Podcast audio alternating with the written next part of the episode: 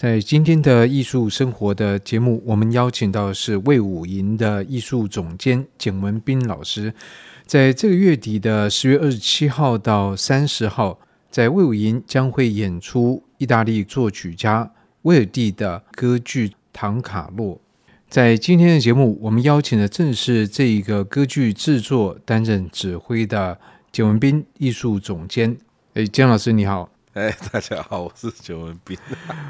那这不是一出悲剧吗？你怎么还笑那么开心？还是你在苦中作乐啊？因为就是快要演出了，然后我们其实是下个星期就会正式的进到剧场啊，就是进到这个舞台上面，所有的东西都要兜起来。所以这已经到了可以说紧锣密鼓的阶段了。不过我想你们大概参与演出一定都会很兴奋，但是我想可能对于更多对。威尔第比较陌生，对唐卡洛比较陌生的人来讲，是不是蒋老师来介绍一下一个为什么是唐卡洛呢？台湾其实从七零年代开始就有歌剧的演出，一直到现在。当然，大家比较熟悉的就是集中在莫扎特啊，或者是普契尼啊，对，威尔第的几出歌剧里面，那当然有一阵子在两千年之后，有一阵子是有大量的演出德国的，譬如说华格纳、华格纳、查斯特劳斯啊，甚至还有其他的其他的东西。但是确实就是我们在台湾可以欣赏到的歌剧的剧码，呃，还不够多。那引进唐卡洛，这次要跟这个比利时的烈日皇家歌剧院来共制这个唐卡洛，其实都是因缘巧合。因为我一直很想要找一个机会，可以把唐卡洛这一出歌剧介绍给台湾的歌剧迷。为什么？因为我自己很喜欢。这个好，这个很好的理由。可是这一点，就是这个歌剧哪一点让你觉得很喜欢，或者很想把它引进来？因为它太复杂了。也就是说，它的里面就是就有点像后来我我第一次听唐唐卡洛的时候，我也不知道什么叫做宫斗剧啊、宫廷啊这些穿越啊什么鬼，这些我都不知道。那后来当然知道，所以现在我当然会讲说，哎呀，它有像宫斗那样子的剧情，就是说它里面牵涉了太多，就是人与人之间的那个纠结的关系啊，比如说我们可能从小就。常常听到什么君臣之间、父子之间，然后兄弟之间，什么什么鬼的这些，你几乎都在这一出歌剧里面找得到。那这是第一个。那第二个，因为威尔第他是等于是意大利歌剧里面最重要的作曲家之一嘛，他的创作的生涯其实分了很多段。那我们大概就是在台湾比较熟知的，就是他在中期的时候，比如说从弄臣、茶花女这些，那游唱诗人。过去陈秋正老师演出过几次，国台交好像也有演过，然后但马克白就大概只有曾道雄老师演过，然后在后期的我们过去曾经欣赏过阿依达，然后法斯塔夫跟奥泰罗，那唐卡洛刚好是介于这个中期跟后期之间，在阿依达之前，他有趣的地方是，他也是几出威尔第的歌剧里面。有去攻占法国巴黎歌剧院的，这一点对于他很重要吗？一个意大利的作曲家有没有攻占法国的舞台？我想比较多应该是反过来的吧，应该是就是说法国巴黎希望就是威尔第可以，因为他过去他有几个歌剧，像比如说西西里湾岛啊，或者说那你看命运之力，甚至是在俄国圣彼得堡首演的，啊，像这些东西。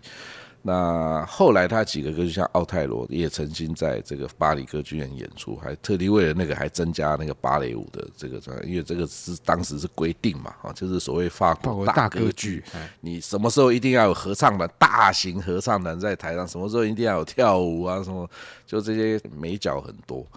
所以他也有这样子的这个影子在里面，那更不用说他唐卡洛，他原本写作的就是因应这个法国大歌剧的规模五幕，然后用法语来写作。那他在音乐的这个 DNA 里面，他很也很有趣的是，他受了华格纳的影响。好，那当然在这里还没有看到说像譬如说他晚期的从阿依达开始的那三出里面这么深的这个影响，就是你让这个乐器。管弦乐团更多的来负责剧情的推动，甚至是在音乐或者剧情的表现上面，它也是一个角色啊，就是管弦乐团本身就是一个角色。在他之前的东西里面还没有这么多的琢琢磨，但是我记得他是欣赏过罗恩格林之后呢，他就觉得哎，哇塞，然后所以 就被震撼到。对对对对，所以他甚至到就是他后来他在管弦乐团的这个运用啊，包括他在乐团在乐队词里面，我怎么样去分配管弦乐团的这个位置，其实都有一些改变。那这个在唐卡洛里面其实已经开始看到了，所以就是这些东西加加起来。就觉得说哇，这一出歌剧太迷人了，然后而且它确实是值得欣赏。那讲的这些里面的，这是门道哎、欸，我觉得这些都是理论 啊，这些都是理论。但是重点就是说，他的音乐就是他就是威尔第啊，就是他这个就是写出来，他就是一一段音乐。呃，就是一段很迷人的音乐，然后你你就是一听说哇，怎么这么美啊，这么漂亮，然后哇，怎么这个气势这么磅礴？就是他还是保有威尔第他的那种天生的那种创作的这些流畅啊，对对，很厉害的东西，但是又加入了其他这些，我就觉得说，咋这个一定要有一定要对对，有机会一定在有适合的制作的话，一定要在台湾来演出。那还有一个东西就是。对于我自己来说啦，就是对我自己来接触这个威尔蒂的本身的歌曲，我觉得唐卡洛几乎有一点点像是集大成啊，就是我过去曾经使用过的招数。我在这边全部都演练一次，对对对，然后进入到后期，有一些可以开发的这些东西在里面也出现。对，在唐卡洛，我觉得非常关键的是唐卡洛跟阿依达这两出歌剧。那唐卡洛他就是集大成都在这边，然后阿依达的时候，他其实有已经有一点点去修正。那因为他阿依达他也是为了埃及啊，埃及苏伊士运河，对对对，这些对来来做，所以他本来就是要有一些搭配在地的一些调整。可是就是在这两次之后呢，他怎么讲？你知道，就是武侠大师到最后的时候，一代宗师已经成型。对，就是什么，就是我随便这样一一一挥，就是一招剑法，这样再也不是什么我是武当派，我是什么昆仑派，还是什么什么这样。然后就是到了晚期，你看就是这么简洁，而且这么。完也不能讲完美啦，这个真的就是就是这么厉害。到另外一个境界就对。对对对，那唐卡洛就是我我们在很多地方你都会听到，哎，这个哦这一招他曾经在哪里用过？这一招他曾经在哪里用过？我就觉得哇，这是很棒。那刚才你是讲了非常精要的一段话，就这个歌剧的门道讲了一下法国的大歌剧。那就算我们对大歌剧不了解，但听到“大”这个字啊，就觉得它应该是蛮大的，规模大、阵容大、排场大。那所以像这出歌剧，我们讲一个比较俗气的这个层面，好了，这次的制作它到底规模大到什么程度？对啊，这次制作当然是在规模上面，它比杜兰朵在稍呃，应该是差不多啊，但是合唱团没有那么忙啊。那合唱在台上舞台上也是大型的合唱团。但是呃，布景的道具啊，这个、服装这些哦，那个就是完全是另外一回事哈。那也就是因为你刚刚讲说这个大，这个大，这个大，这个，所以我们不敢演啊。所以我们我们比利时烈日皇家歌剧院的演出，它是用法语来演唱，而且它是整个作品是用是总共有五幕啊，有五个大段落。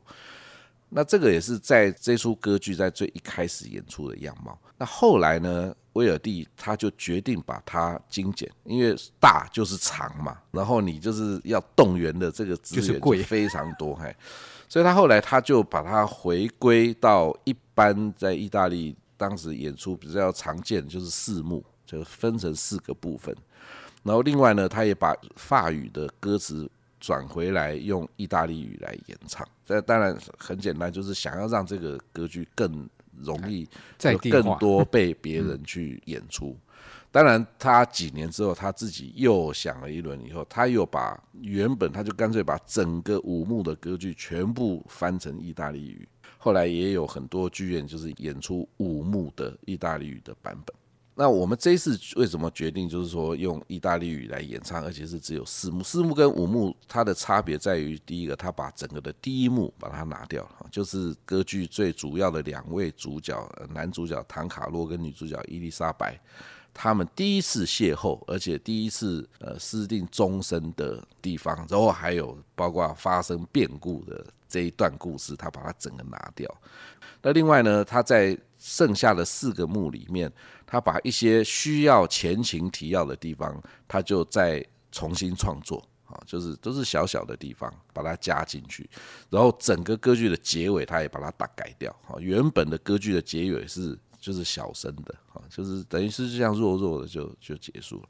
但是它改成了意大利语的四幕版本了以后，那个结尾就是结尾，你知道就是大家一般就是你在欣赏歌剧或是欣赏所有东西，你都会希望最后就是那个情绪拉到最上面的时候，大家就可以哇这样可以很爽，这样就是他最后也做了这样子的一个改动，整个歌剧就比较精简。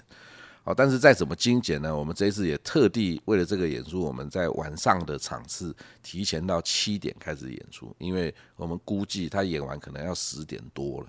好，那如果说七点半演出的话，那就有点太久。所以如果七点演出的话，赶高铁还来得及吗？呃，来不及。对对对，我我当然可以试着指的比较快一点哈，但是我估计这个车程，这个从我们魏武营不管是坐。私家车，或者说坐捷运，可能都还是来。所以，如果从外地来欣赏的观众，就要有住一个晚上的准备。哦，现在来住高雄是绝对是好的时机啊。那为什么？我们在这边做这个唐卡洛，但是在高雄我们还有台湾设计展。好，现在有一个设计中岛啊，那个那个展览非常非常的精彩。好，那更不用说，你就算没有展览，你光是。就沿着这个亚洲新湾区，然后这个坐这些轻轨哦，从那个西子湾那边这样一路往南，然后去坐到高雄流行音乐中心。你光是本身这样子，其实就就很舒服了。真的来高雄住一个晚上，绝对是一件值得的事情。哇，江老师，你这个其实短短几分钟，已经把《唐卡楼》这部歌剧在整个威尔第创作生涯里面的重要性跟地位讲得非常的清楚。至于剧情呢，其实讲起来有点小复杂，所以我们在今天的这个单元里面就不加以介绍。我想大家都可以在网络上面找到相当清楚的说明，或者这个月底直接到魏武营来欣赏唐卡洛的演出。最后呢，我们就先预祝歌剧《唐卡洛》演出成功。那也希望大家不要错过这个非常难得的机会，大家的一定要来看，你不会后悔。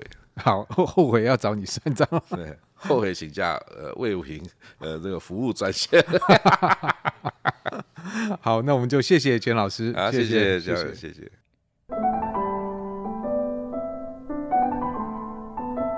以上单元由数位传声制作播出。